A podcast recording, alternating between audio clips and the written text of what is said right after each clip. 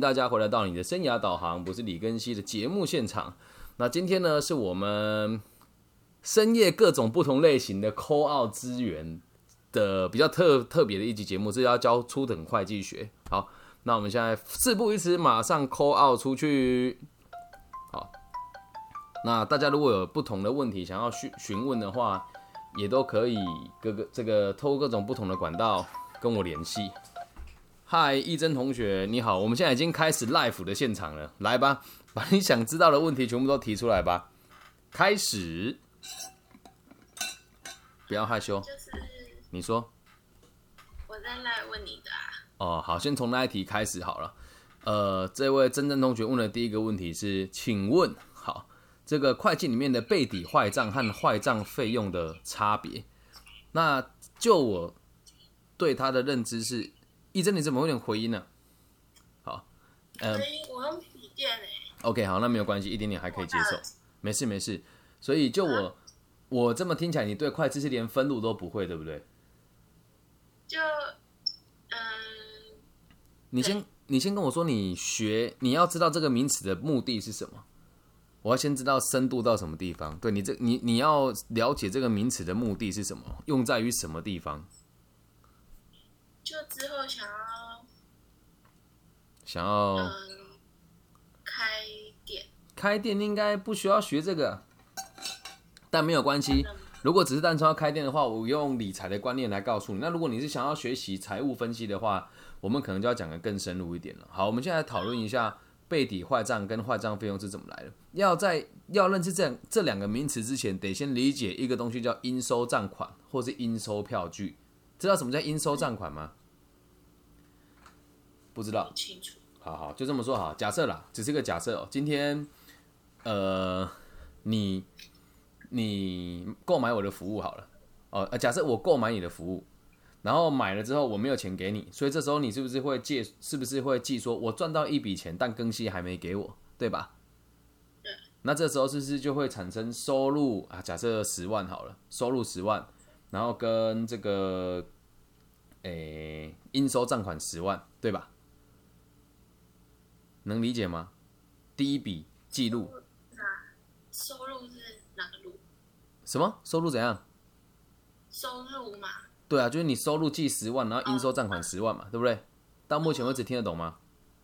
懂。可以。然后这时候假设，这只是个假设，说我车祸了，命在旦夕，所以这笔钱有可能收不回来嘛，对不对？但是我命在旦夕的这同时，你又不能确定我能不能还，就是我还在急救当中。这时候是你这一笔应收账款很有可能会收不回来，对不对？好，那这时候呢，我们会先把它做成这个备抵坏账。为什么？因为如果到时候我收回来了，好，那就代表我钱会收得回来嘛。那如果我收不回来，就是我还不确定嘛，对吧？所以这时候你就会先有一个这个坏账费用，就你就会认为我收不回来了。然后再放一个背底坏账，因为本来是十万块，你说哎呀，这个可能凶多吉少了，就算收回来，可能也只收了回来五千块，那哎，只收回来五万块，那这时候是不是产生了五万块的坏账费用？本来我应该收回来收十万嘛，现在只能收五万回来嘛，对不对？嗯。那现在是不是就会有一笔坏账费用的产生？这时候会记坏账费用，然后再带一个备，就是会再有写一个背底坏账五万块。为什么？因为你还不确定我会不会还钱，对吧？那这时候是不是就变成你的对我的应收账款只剩下五万块了？能理解吗？就等于说你觉得背底坏账是收得回来的？没有，背底坏账意思是我已经认为我收不回来。来，你现在手边有没有纸笔？如果有的话，你现在先写一个十万，写在旁边。我我换个例子举，好，你先写个十万。好，如果你现场在听的朋友，你你用这个逻辑来理解，就知道什么叫背底了。来，你先写个十万块，你写应收十万，对吧？写下来了。你写应收十万之后，你这边写说可能有五万，哎，可能有三万收不回来，对不对？好，你在旁边写可能三万收不回来，那我现在是不是应收账款只剩下七万？因为我认为这三万我收不回来嘛，对不对？嗯嗯，好，那这时候是是不是我还不确定我能不能收回来，对吧？好，那这时候我们就要再写一个这个这个背底的部分，就是。既然收不回来了，那我们是不是有三万块？我们会变成是背底，背底三万块。也就是说，我不确定你会不会还我，但我宁愿相信你现在只会还我七万，懂吗？好，那假设真的到最后我又还你十万了，对吧？那是不是一开始我们已经把它认为费用冲销掉了？可是现在我又收回要收了十万，你总不能记自己又多赚了一点钱啊？所以这时候你这个背抵坏账的作用就在这个地方，它等于是视为你应收账款的减项，这样能够理解吗？就是背抵坏账的部分，就是准备拿来抵的东西了，这样懂哦？嗯，这样明白了吧？这就是背抵坏账跟坏账费用的差别。如果你要开店，他他有说什么实的跟虚的账户啊，这个东西要这么讲，什么叫实账户？实账户就是资产负债表上面的账户，什么叫虚账户？就是损益表里面的账目。可是你连这个四大报表跟录分录过账都不懂，我我要跟你解释东西得花很多时间。我用简单的方式让你理解哦。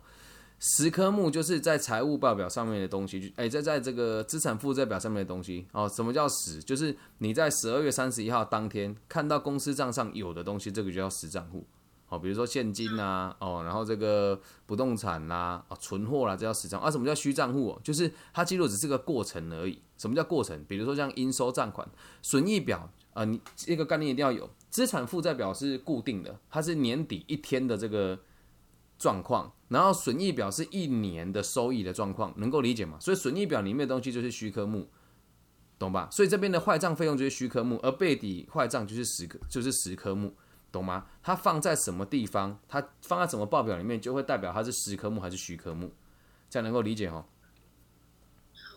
嗯，所以你要有个概念是，资产负债表是照片，只要是照片上的所有的东西就叫做实科目。那损益表是影片，懂吗？就是比如说我去今年一一月一号的财务报表，会经过我这一整年财务报表变成今年十二月三十一号的这个资产负债表，懂吗？经过了损益表跟现金流量表、现金流量表记录下来的变化，然后变成年尾的这个资产负债表，所以这个变化的过程叫虚科目，而在这个报表上面的这个资产负债表上面，这个叫实科目，这样能够理解吧？所以应收账款是实科目，而坏账费用是虚科目，这样懂吗？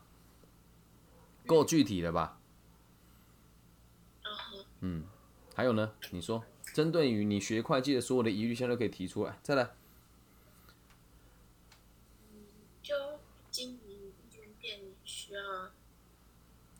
什么？怎么读？你说什么？再说一次。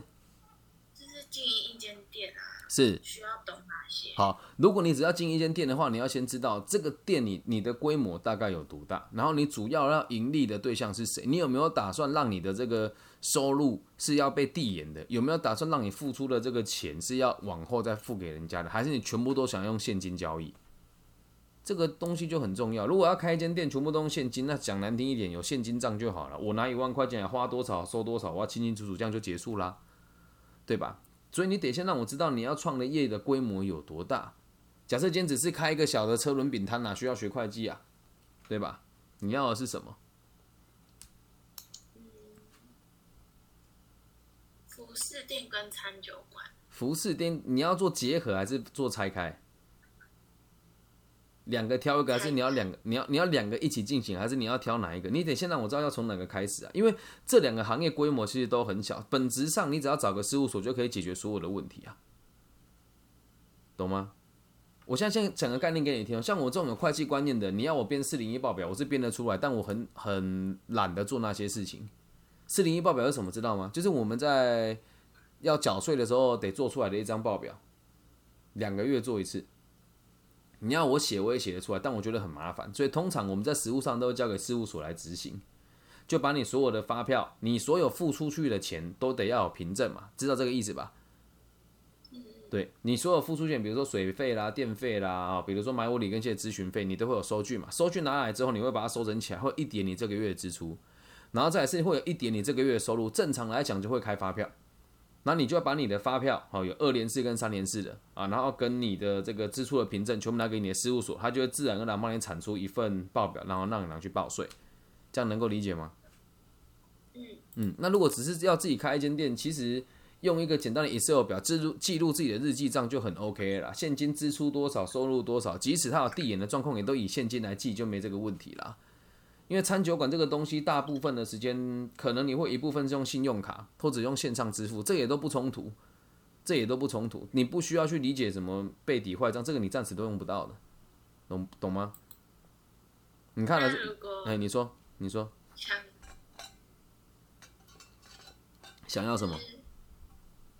当企业家的，好，想当企业家的话，这我们就得务实嘛。如果想当企业家，企业家要看哦，你你的规模有多大，还有你的技术在什么地方。如果都没有，那我们说有会计底子要执执行企业的管理，那其实当然相对容易很多啊。就像我现在管顾别人的企业，一看就知道问题在什么地方，但这个就要很扎实的学习初等会计学了。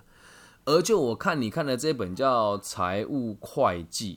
我觉得我会建议你先看初等会计学啦，初等会计学会很清楚的告诉你会计的五大步骤、八大原则、四大报表跟几个重要的公式，而你看的那一本是属于比较进阶一点点的，能够理解吗？初等会计会让你知道什么叫财会跟管会，财务会计是对外的，让人家看到你接下来要给你的投资股东看，要给你的这个股民看，还有给你的这个国税局看，这个叫做。税，呃，这个就是税务的部分，财税财财会的部分，哈。那什么叫做管会的部分呢？管会的部分就是这个公司内部自己要使用的东西，就叫管会，懂吗？就比如说我们要去推估这个如何，哎，比如说，哎，我要推估出我今年的应收账款，哎，应收账款可能会增降降下来多少，我今年的偿债比率可能会提升多少。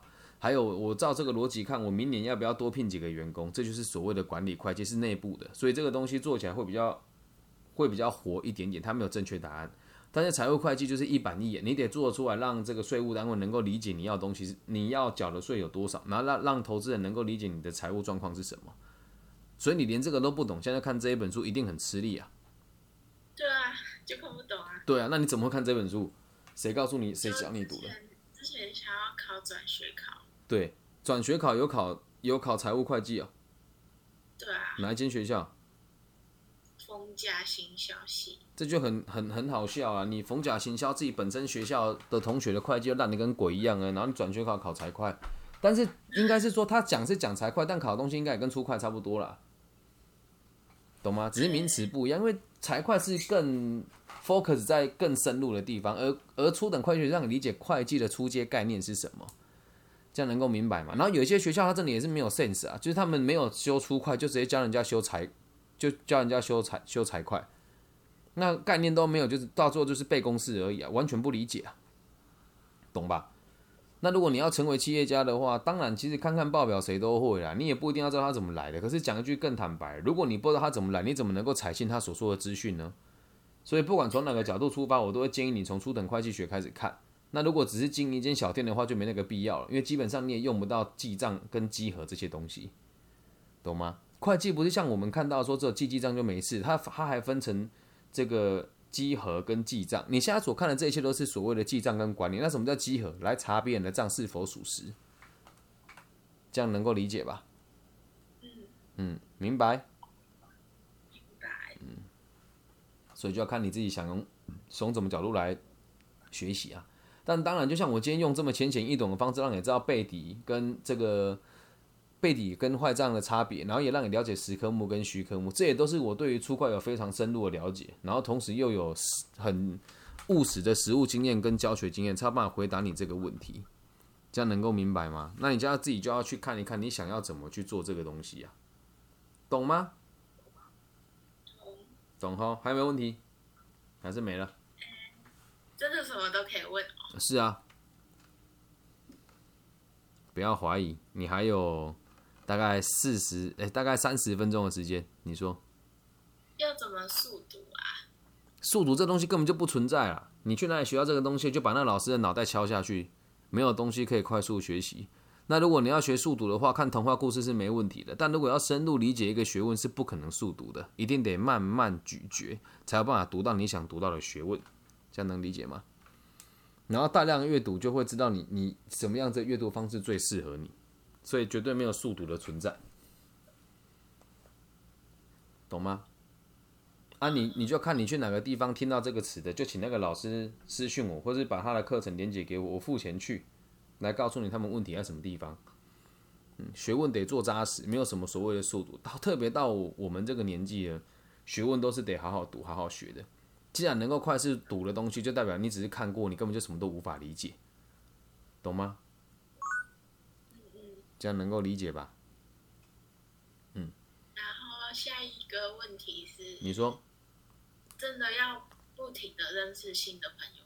这个倒也不需要，你要认识的是有用的人，不是新的朋友。如果是你问我的话，我说我会希望大家可以提升自己的社交价值，让更多能够跟你一起成长的人和你一起成长。至于是不是朋友，我觉得很难定义啊。对我来讲，每个人都是朋友，那干嘛认识新的？我认识别人跟别人认识我哪个重要？你觉得？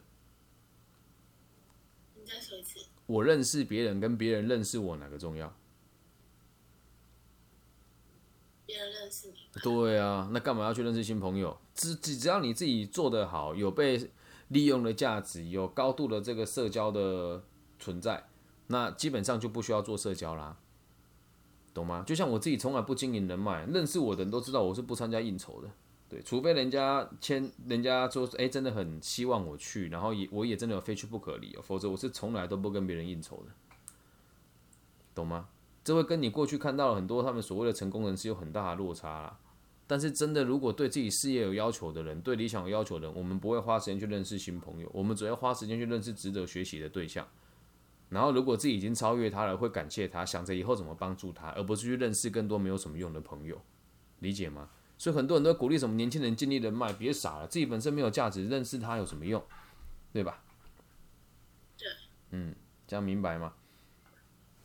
嗯，那我还想问，你说到荷兰一个人生活，就是打工度假或者是留学，嗯，需要具备什么？什么都不需要，去那边吃苦就好了。讲难听一点，去打工留学就是换个地方做义工而已，不不能说没尊严，但你什么都学不到。除非你自己有很明确的目标，想要去挑战看看，那倒没问题。请不要认为去那边可以学到东西。嗯，你说那去留学嘞？留学这个问题就更有趣了啊！如果你是有目标、有取学位回来，并且有真的学到东西，提升语言能力，那绝对没问题啊。还有的人大部分游学都只是为了吹吹牛，那没什么意思啊。讲一句难听，在台湾读野鸡大学跟去美国读野鸡大学没有没有什么两样啊，懂吗？我是对那个科系很感兴趣。什么科系？把名字说出来。呃，Human Technology Integration 中文叫做人类科技连结吗？互动哦，连接音乐好，那我就这么问了，你懂程式语言吗？不懂。你懂人类行为学吗？不懂。你外语能力怎么样？我也不知道。那如果这几点都不成立的话，去了你念的等于白念了。那我现在可以自自学吗？就要看你你的目标是什么。像，诶、我的年纪到我这个年纪了，学习的目标就是理解自己的需求，然后跟找到明确的目，找到明确要学习的东西。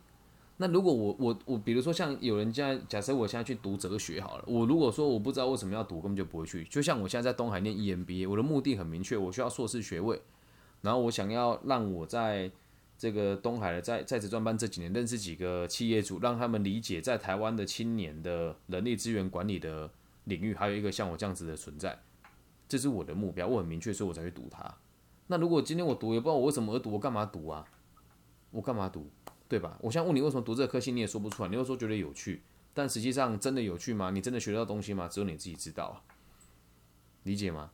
怕的就是你花了钱之后什么都没得到，然后海归回来之后还找不到工作，这是最可怕的结果。所以去海外读书，除非家里真的环境很好，不然如果没有明确目标，贸然的去读，其实基本上也是浪费时间，懂吗？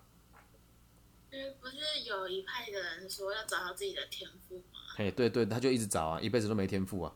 那我这一派人就是只要我想学，就什么都是天赋啊，对吧？就像我做自媒体也是啊，谁也没想到会变成台湾前十名啊。我有天赋吗？没有，就是很认真啊。所有的天才都是努力出来的，嗯，懂吗？所以那一派的人，你可以跟我讲有谁说出这句话，能不能请他把他的扣缴凭单交出来，看他的社会地位到什么地方，我们再来谈。找到自己的天赋，照这个逻辑讲，谁那么谁都是好吃懒做的、啊，谁都想要做好玩的事情，谁都不想吃苦啊。那怎么可能有天赋呢？天赋是靠练习练出来的，而不是靠找出来的，懂吧？没有适合学什么，只有决定好自己要克服什么问题，理解吗？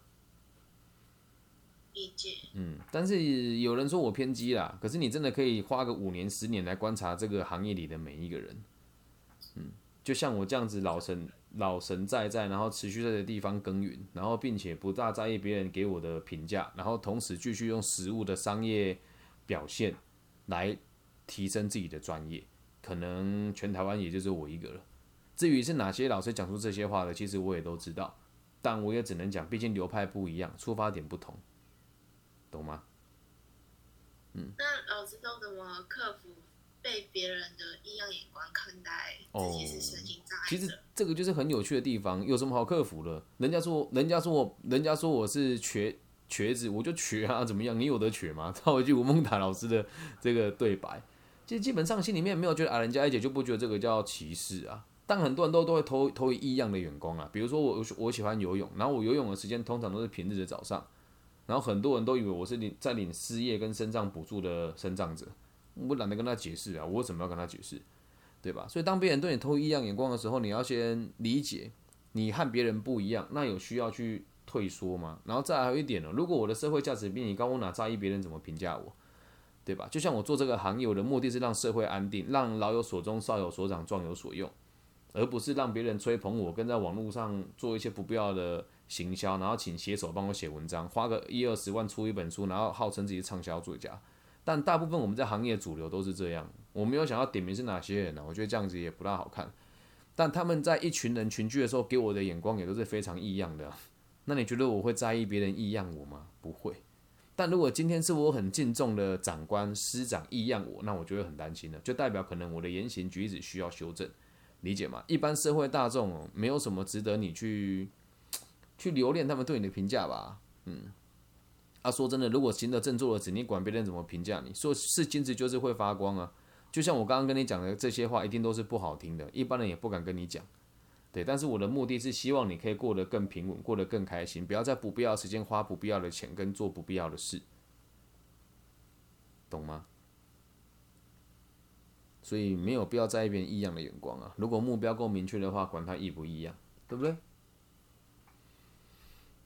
嗯，那只要你够杰出，也是很让人家异样啊。人哦，为什么会有异样的眼光？要么你特别好，不买也特别差。那通常人家会对你投以异样眼光，都是你特别好了，理解吧？嗯，还有什么想问我的？还是差不多了？要怎么样存钱啊？哦，存钱这个很简单啊，你要明确的知道自己的需求啊，每个月花多少，每个月赚多少，都得非常清楚啊。嗯，然后如果没有赚钱，就不要想着存钱啊。如果真的没有赚钱还想存钱，那你就只能降低开销。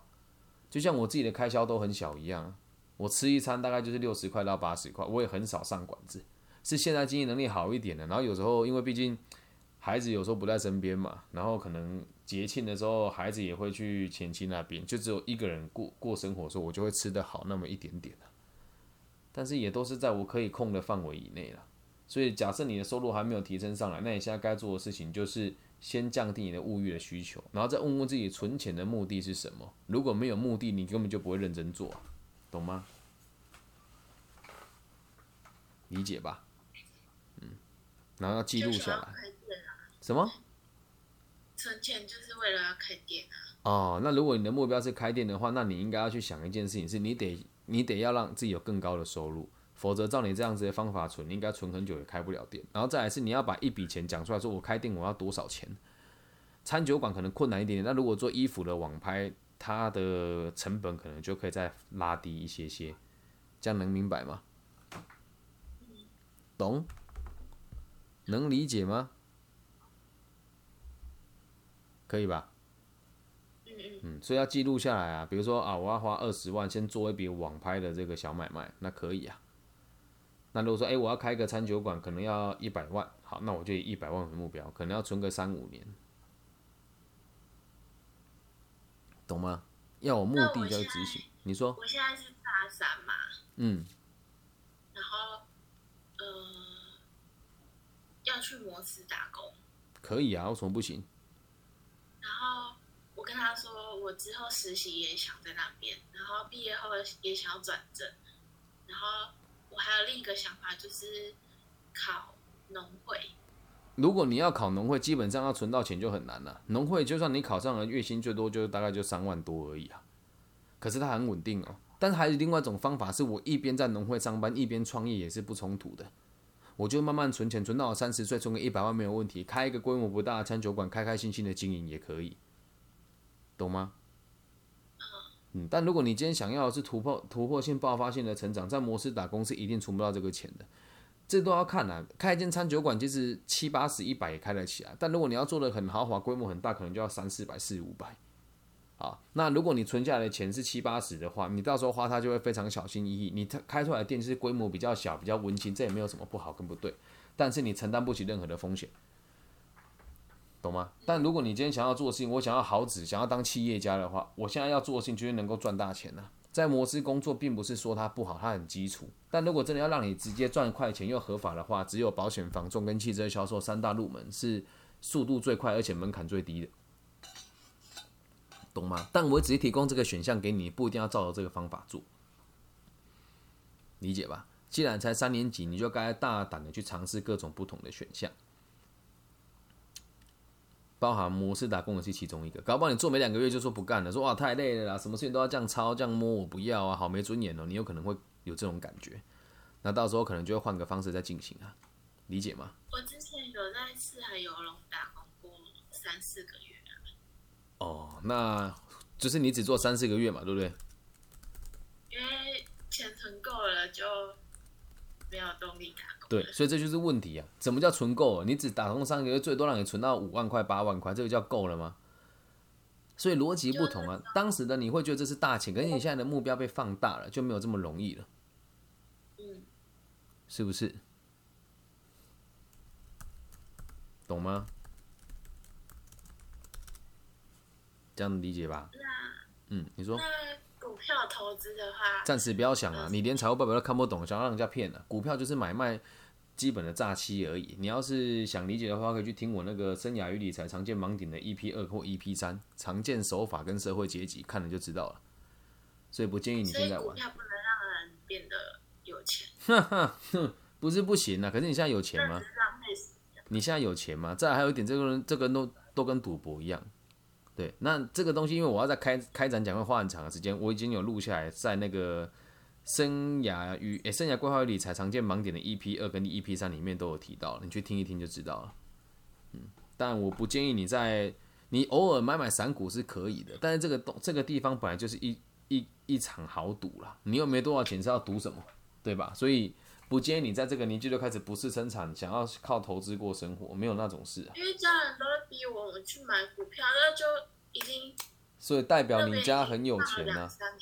所以代表你家一定有闲置的资产让你买股票啊，不然他们干嘛一直叫你买股票，对吧？那如果真的要，呃，对啊，就代表他有给你钱嘛，对不对？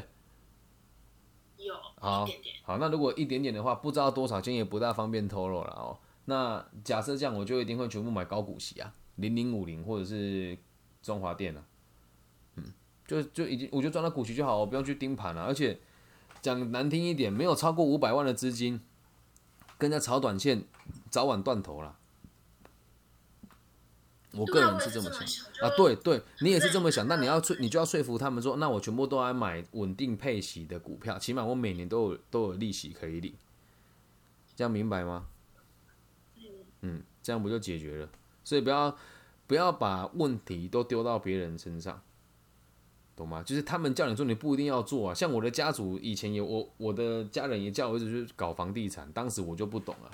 那如果当时搞了，现在身价也不是只有这样子啊。但我我也一点都不后悔啊。我父亲就问我说：“你看当时叫你买，现在你不买，现在只剩下这么一点点了。”我说：“也没关系啊，我可以接受啊，因为我也不要，我也不需要靠你们啊。”这样了解吗？嗯，懂吧？嗯。还有什么想问我的？说说看。好，这就差不多了。Hello，还在吗？应该差不多吧。嗯，以后所有问题都可以跟我讲了，然后你可以先把它列成一个清单，我再回复你，速度就会更快、更具体。那今天这些建议，最后问你三个问题哦，这些建议对你有没有帮助？有。愿不愿意去做？愿意。做不做得到？做得到，那就对了。然后你如果忘记自己要做哪些事，就要回听这一集，就可以知道要做哪些事了。OK，OK，嗯，你就这样咯，保持联络哦，记得帮我五星按赞加好评哦。等一下记得哦，我的这个 IG 的粉砖差一点就五千人了，记得帮我多拉一点人。好啦，好没，问题，感谢你，拜拜。拜拜。好，很开心的，我们又做了一集的这个深夜的咨询的节目内容，让大家参考。只要你有任何问题，然后时间上跟我嘎得上，用匿名的方式，我们就会把每一集都录下来，分享每一个需要的朋友。OK，好，那如果你是大陆区的朋友，也可以直接在网易云下面留言，我都会去看。那如果害羞的孩子，你可以加我的微信，我的微信号是 B 五幺五二零零幺。那你是其他地区的朋友的话，就在你们常常使用的这个网络的平台或者是搜寻的引擎，搜寻我的名字李庚希，木子李，甲乙丙丁戊己庚辛的庚，然后这个王羲之的羲。好，以上就是这一期全部的内容。然后呢，现在呢，今天这一集讲的是这位同学想要从粗快延伸到想创业嘛。那今天要跟大家推荐一个我的学弟创业，真的做的还不错。在台中的一个蛮好吃的火锅叫拉克上，他们现在有推出全新的这个好吃的汤包，一包只要八十元，原价八十八。那透过我订阅呃购买，就是会有这个优惠的价格。我们也给年轻人创业一个小小的鼓励吧。那网址我会放在节目下方的链接。如果大家也喜欢支持年轻人创业，然后喜欢看到台湾有更多更多不同兴盛的行业在各个地方开花结果的话，希望大家可以多多支持我的，就是这些赞助商。其实他们都没有给我钱啦，都只是我单纯想要鼓励大家来买这些东西而已，好吗？那今天就录到这边喽，我爱你们，拜拜。